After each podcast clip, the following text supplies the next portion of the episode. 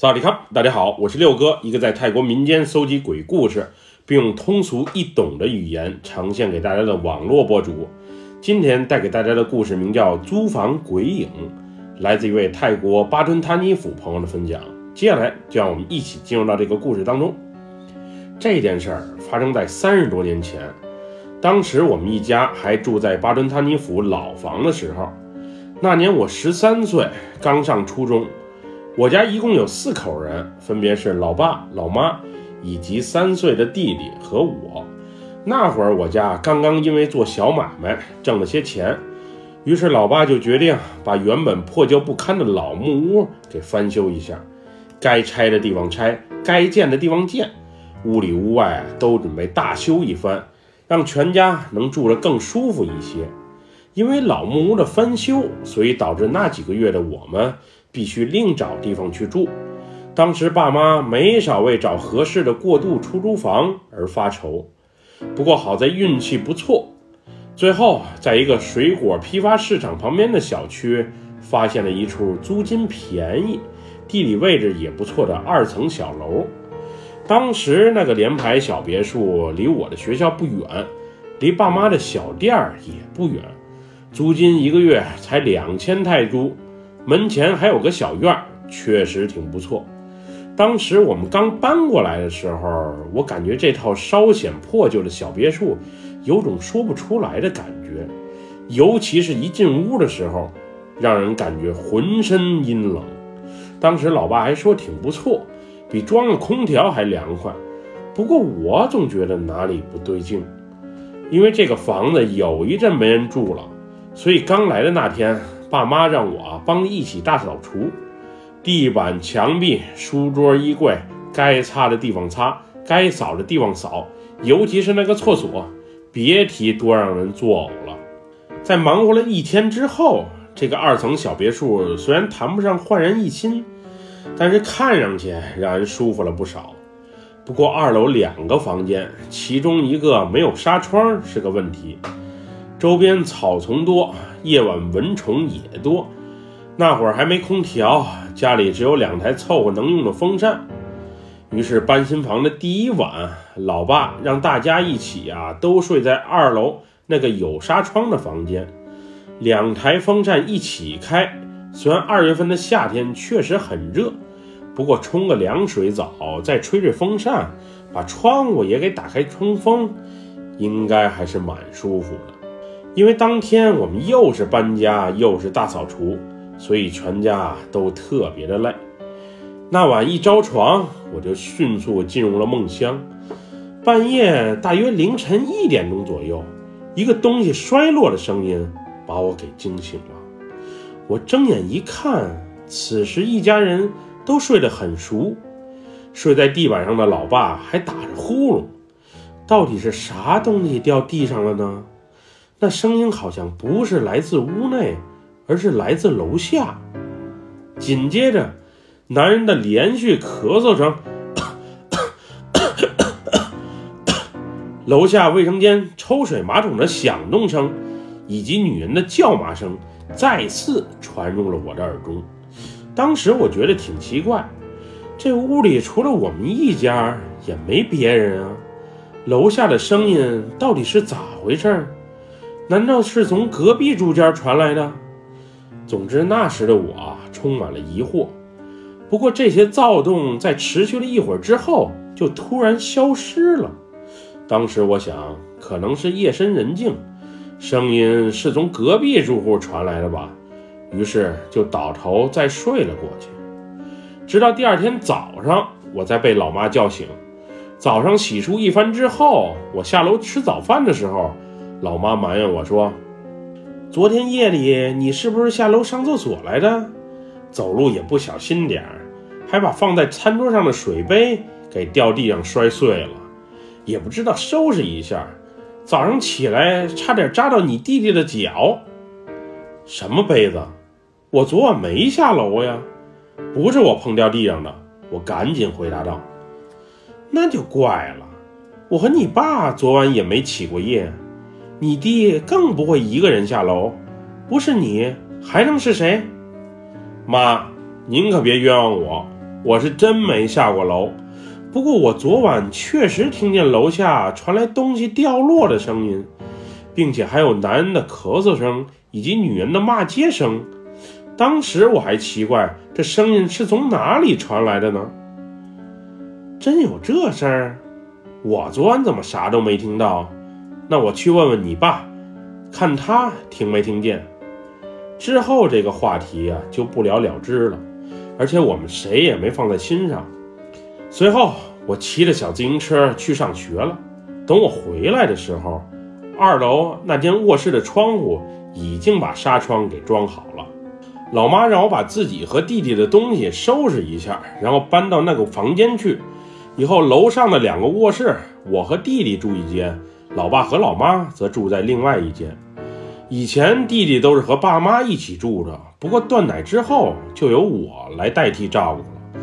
当时我想。也就弟弟现在还小，能暂时住在一起。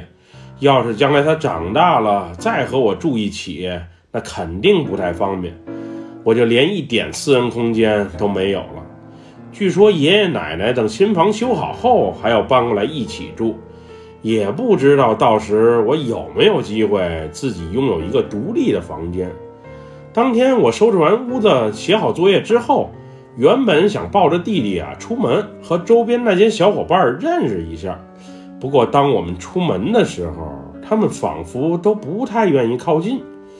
原本凑在一起玩耍的小伙伴们看见我们从院子里出来了，扭头就跑，仿佛见了瘟神一样。那会儿我还奇怪，这小区也太排外了。我冲他们笑，他们不仅不搭不理，还躲着我。真是太不友善了。不过那时的我啊，也不是很在意，毕竟就是这里的临时过客。三个月以后，我就搬回新房住了。那晚我在一楼啊看了会儿电视，九点不到，我就被老妈喊上楼哄弟弟睡觉了。那时的我是多想有自己的空间，无论是想看电视，还是想听歌，又或是静下来看会儿书，有自己的自由。不过条件不允许，再加上有这么一个淘气的弟弟，真是让人挺心烦的。就这样，我回屋哄弟弟睡觉，哄着哄着，我就不知不觉的也睡了过去。半夜，我被我弟弟的哭声给惊醒了。弟弟因为小，所以表达能力有限。我问他为啥哭，他指了指自己的脚，并用半生不熟的泰语说：“有人总是挠他的脚心。”并且拽盖在他身上的毯子。话刚讲到一半，他就突然惊恐地看向窗户的位置，并用手指给我看。不过，当我把头转向他手指的方向时，却什么也没瞅见。估计是这淘气的熊孩子做噩梦了吧。当时我也没想太多，于是把被子给他盖好，并搂着他赶紧入睡。就这样，当晚什么事儿都没发生。第二天一早的时候，老妈问我有没有感觉这屋子有些奇怪，因为她昨晚做了一个奇怪的梦。梦里她梦见有一个斑秃的女人出现在咱们家里，并且肆意的摔着东西，还叫嚣着让咱们全家搬离这里。当时老妈也觉得奇怪，心想这是我租的房子。你有什么权利让我们一家四口离开？刚想争辩几句，那个女人就举着一把锋利的菜刀砍了过来。老妈因为受到了极度惊吓，于是醒了过来。听到老妈这一番话之后，再结合昨晚的事儿，我们都感觉不太对劲，于是把所遭遇的种种怪事儿讲给了老爸听。不过老爸还没听完，到底有啥事儿发生？就招呼我们不要再胡思乱想了，毕竟家里摆着佛坛，拜着龙普托，如果遇到什么危险，又或是灵异事件，定会有人保佑，不用太纠结那些梦里的事儿。之后一段时间，弟弟在家中有时会自言自语，有时会毫无征兆地哭起来，总之感觉情绪和搬来之前不太一样。而我家其他人却没有遇到什么奇怪的事儿。当时我想，可能是弟弟还小，他在一个成长的阶段，所以情绪不是太稳定吧。后来有一天，老爸去外地进货，老妈也带着弟弟去串门，留下我一个人看家。原本一切都挺好，我也为自己能尽情看电视而开心着。不过大约晚上九点半的时候，也就是三台的热播电视剧刚演完。一楼的卫生间突然传来马桶抽水的声音，然后紧接着是水龙头打开的声音。我当时觉得奇怪，家里就只有我一个人，卫生间的灯也是关着的，那奇怪的声音到底是咋回事？当时的我啊，别提多害怕了。虽然我的胆子在女生里不算小。不过我是真怕有什么厉鬼现身，给我一个恐惧的惊喜。好在正当我不知所措之时，我妈也抱着我弟弟回来了。她一进门就听见了水龙头流水的声音，还没等我解释，就已经批评上了我浪费水的行为。妈，那水龙头真不是我开的，我原本在家好好看着电视，不过卫生间却传来了抽水马桶的声音。而且水龙头好像也自己打开了，真有这事儿？会不会是蛇不小心把水龙头给碰开了？老妈随即问道。那也是有可能的，要不您过去看看？我是真心不敢。一番对话之后，老妈把已经在怀里睡着的弟弟放在了沙发上，然后抄起门口的一把扫帚，就冲着卫生间的方向走去。只见老妈先把卫生间的灯给打开，然后猛的一下推开了门，瞅瞅里面到底是什么情况。不过奇怪的是，水龙头确实是打开的，但是里面却什么都没有，没有任何的牛鬼蛇神，也没瞅见任何的野生动物。我和老妈都觉得挺奇怪，这到底是咋一回事？当晚我让老妈陪我们一起睡。说实话，那时的我是真的怕了。记得那晚外面阴雨绵绵，屋里不开风扇都挺凉快，还有点冷。我们仨人就这么打地铺睡在垫子上，因为有老妈的存在，所以那一晚我是睡得特别的安稳。不过凌晨大约三四点钟的时候，我再一次被弟弟的哭声给吵醒了。你怎么了？我边问边抱向身旁的弟弟，姐姐姐，我怕。我弟哭哭啼啼地答道：“怕什么？老妈不是也在身旁？你有啥可怕的？”我这句话刚说完，突然发现，原本和我们睡在一起的老妈却不见了。莫非是我爸回来了？当时我想，这时的弟弟啊，仿佛想哭。又不敢哭，我能看得出他那小脸儿仿佛充满了恐惧和委屈。正在我疑惑地顺着他所看的方向瞅过去的时候，那一刻的我是被吓着了。是一个女人的头颅悬浮在二楼的窗外，那个有些斑秃的头颅得有西瓜那么大，两个眼睛不仅像金鱼一样凸起。那嘴巴和鼻子还有些变形，并且时不时的从里面流着粘稠的液体出来。当时的我彻底震惊了，这头颅怎么如此的难看？怎么变形的这么厉害？为啥会出现在我的窗外？我先是吃惊，然后哇的一声大叫了起来。此时，弟弟的哭声也更加的猛烈起来，我俩惊恐的叫声也把隔壁屋的老爸和老妈给吸引了过来。不过奇怪的是，当老爸和老妈冲入屋内并打开灯光的那一刻，那个漂浮在二楼窗外的女人头颅却奇迹般的消失了。之后了解详情的老妈招呼我们一起回屋睡。而老爸则独自下楼查看窗外，看看是不是有人在恶作剧。总之，那一晚我们一家四口睡得都不是挺踏实。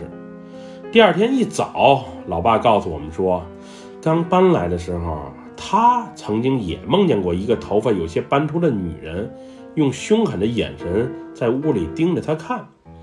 不过也就仅仅一次。当时他觉得可能是干活太累，于是才做了噩梦，也就没多想。身旁的老妈听见这一番话之后，埋怨的老爸怎么这么不负责。他也曾经梦到过这个奇怪的女人，一个未曾谋面的女人。